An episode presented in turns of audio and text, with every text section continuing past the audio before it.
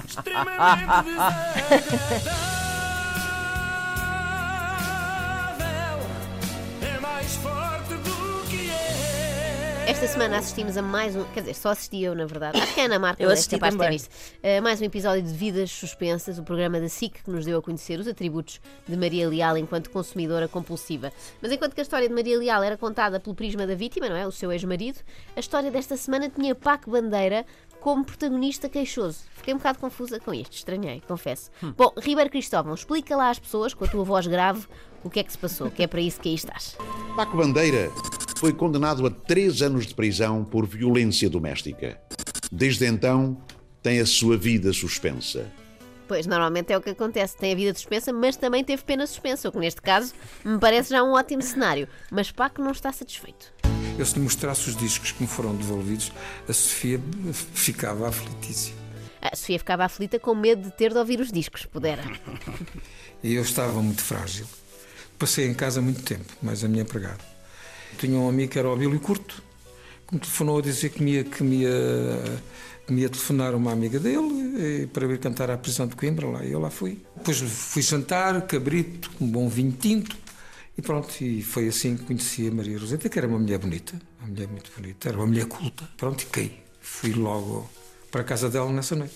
Bem, eu também, havendo cabrita, é assim que me levam. Aliás, esta semana em que fomos todos comer cozido. Também eu- caímos. Sim, não, eu só não acabei a dormir em casa de um de vocês porque nem sequer me conseguia mexer, portanto não me podia locomover até lá. Mas é, é uma bonita história de amor, esta que temos aqui, parece o casados à primeira vista, ou ao primeiro cabrito, neste caso. O Paco estava apaixonado nessa altura. Não, não, nem ela sabe bem que não. Eu fiquei apaixonado foi pela Constança, logo que ela nasceu. Minha vida mudou completamente, pensei até voltar a cantar a sério. Eu achei que ele ia dizer, fiquei apaixonado, foi pelo cabrito, mas não, não, também podia acontecer.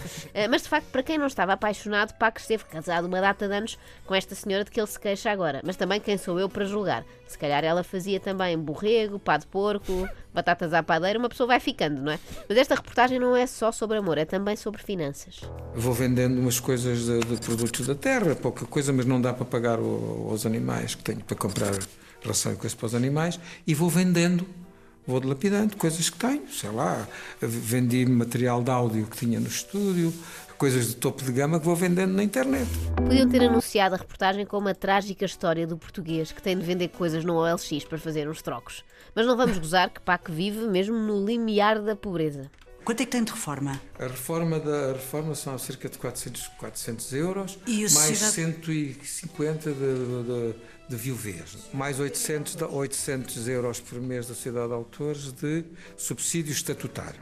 Ah, afinal não está assim tão mal. O que é que será que faz agora para ocupar os seus dias de reforma? a escrever, escrevi um livro, a fazer música, ajuda-me a tratar dos cavalos, estuda muito, lê muito.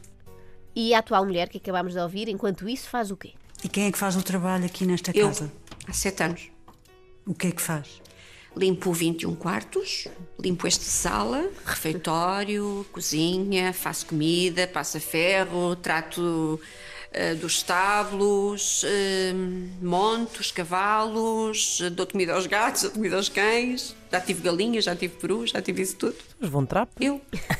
E enquanto isto, Paco Maneira lê, não é? Está ocupada a ler. Ela vai fazendo, vai fazendo, isto é uma exploração. Desta vez Paco escolheu bem, teve azar com outras mulheres, mas agora tem uma mulher que vale mais que todos os funcionários da Auto Europa juntos. É uma força de trabalho louca. Mas voltemos então à, à anterior mulher que deu problemas a Paco. Paco e Maria Roseta estavam juntos há nove anos e já com a relação desgastada quando decidiram comprar uma vivenda que puseram em nome da filha.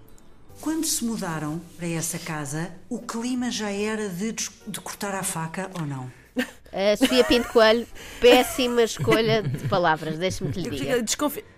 De cortar a faca. Começou a ser de cortar a faca depois da escritura. Logo a seguir à escritura. Ela não trouxe nada dos 50 mil euros que tinha dito que, que o tio lhe arranjava. Eu paguei tudo. E logo a seguir à escritura mudou completamente todo o ambiente. Eu não sei em que momento é que estas grandes reportagens da SIC se transformaram num lavar de roupa suja entre casais, mas estou a adorar. Continuem, por favor, talvez até com o patrocínio da 5A Nas buscas, apreenderam a pistola com que a mulher de Paco se tinha suicidado, uma espingarda do tempo da Guerra Colonial e fotografaram escritos nas paredes. Ah, houve alguns recados que eu escrevi, porque houve uma altura em que ela andava a fazer tanto mal à Constança que eu disse que, olha, olha o que estás a fazer, estás a destruir a vida da nossa filha. Depois, não te queixes.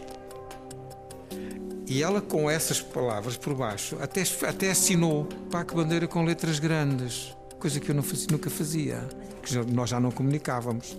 Então, Era, era- ela deixava escrito e eu deixava outras coisas escritas. Mas nada.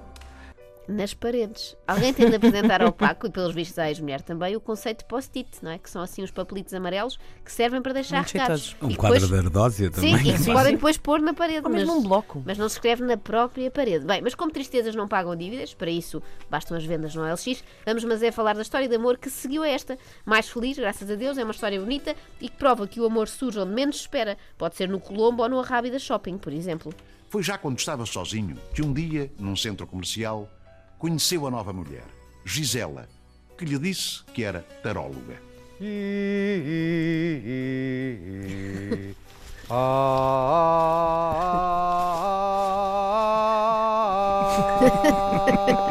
Estava com duas amigas e disse para uma delas: Olha, não é o Paco Bandeira? É, olha que engraçado.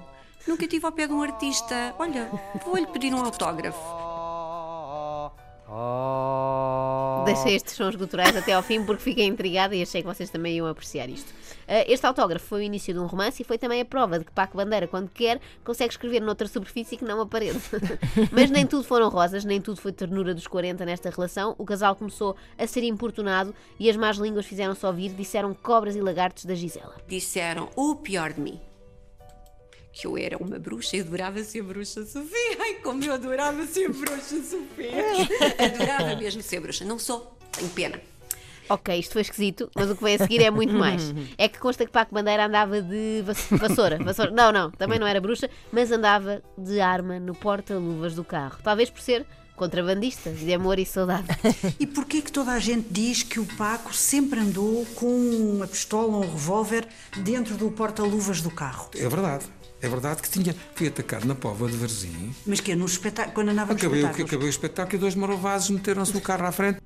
Meteram o Maravazes. carro à frente, ar- Mas quê? armados, maravazes. Maravazes, bem. Ah, deve ser uma expressão alentejana. É, É, né? Foi. Ah, meteram o carro à frente a dizer: Não tocaste aquela do Badajoz à vista, volta já para o palco. Apontando-lhe uma arma, aposto que foi isso. Mas parece que isto não é caso único. Sempre, Sempre andou com a pistola. com pistola. E há muitos artistas que andam. Claro, até o teu, o teu marido anda com Sempre. pistola. até, Mais há, do que uma. até há na Sociedade Portuguesa de Autores um departamento só para artistas com porte de arma. Quando se juntam é uma festa, é só tiros para o ar. Fiz uma carreira de que me orgulho muito. E de um momento para o outro, em vez de se atirarem a mim, pessoa, indivíduo, atiram-se à minha profissão. E isso é muito feio. Isso é muito chavardolas. A expressão javardolas devia ser mais usada, não é? Mesmo nestes acho. contextos mais sérios, em qualquer situação. Bem, mas eu até concordo com esta ideia, Paco. Devíamos saber separar a obra do seu autor, que o diga o Kevin Spacey, por exemplo, mas é muito difícil. E depois, quando ouvimos músicas destas. Feira do Alentejo, que triste te vejo, não chores, sorri. Com essa cara tão linda, é tão cedo ainda para sofrer assim. Nós pensamos Papai, logo que a ceifeira está a chorar e a sofrer alguma coisa Claro, ou o Paco lhe alguma fez ou coisa. lhe disse, ou escreveu impropérios na parede, ou está com vontade de ceifar a ceifeira como se fosse o Bruno Alves a impedir os, os adversários de entrar na grande área. Mas voltando ainda à relação problemática e para finalizar, de Paco com Maria Roseta, qual seria assim o principal motivo de discórdia? Maria Roseta disse que foi com essa arma que Paco Bandeira ameaçou de morte. Tinha a filha dois anos. Discutiram por causa de uma picanha. Quem nunca? Eu não sei quanto a vocês, mas eu já discuti várias vezes na vida por causa de picanha, sobretudo quando vou a um restaurante e já só há uma dose. Eu já entrei numa cena de pugilato com uma senhora da mesa do lado. Ganhou ela. Mas em compensação, na sobremesa, roubei-lhe o doce da avó.